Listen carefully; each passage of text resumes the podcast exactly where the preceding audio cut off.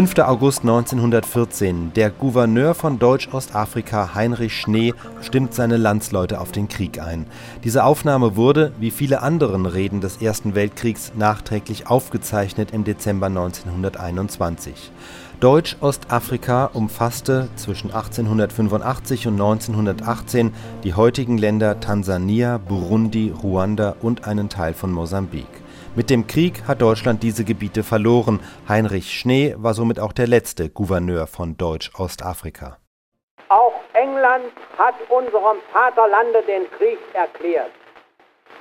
Wir müssen damit rechnen, dass der Feind in Deutsch-Ostafrika einzudringen versucht.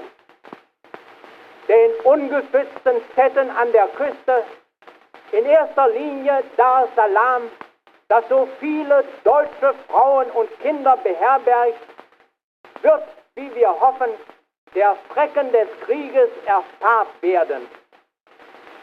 Durch Verstärkung der Polizeitruppe auf das Doppelte und andere Anordnungen ist für die allgemeine Sicherheit auch dann gesorgt, wenn die wehrpflichtigen Männer ihrer Pflicht bei der Fahne genügen.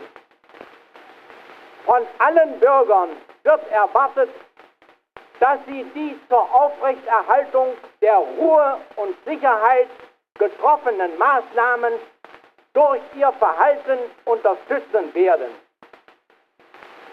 Deutsche Ostafrikas der in Europa zweifellos bereits ausgebrochene Kampf wird die schwersten Opfer an Gut und Blut von unseren Brüdern daheim fordern.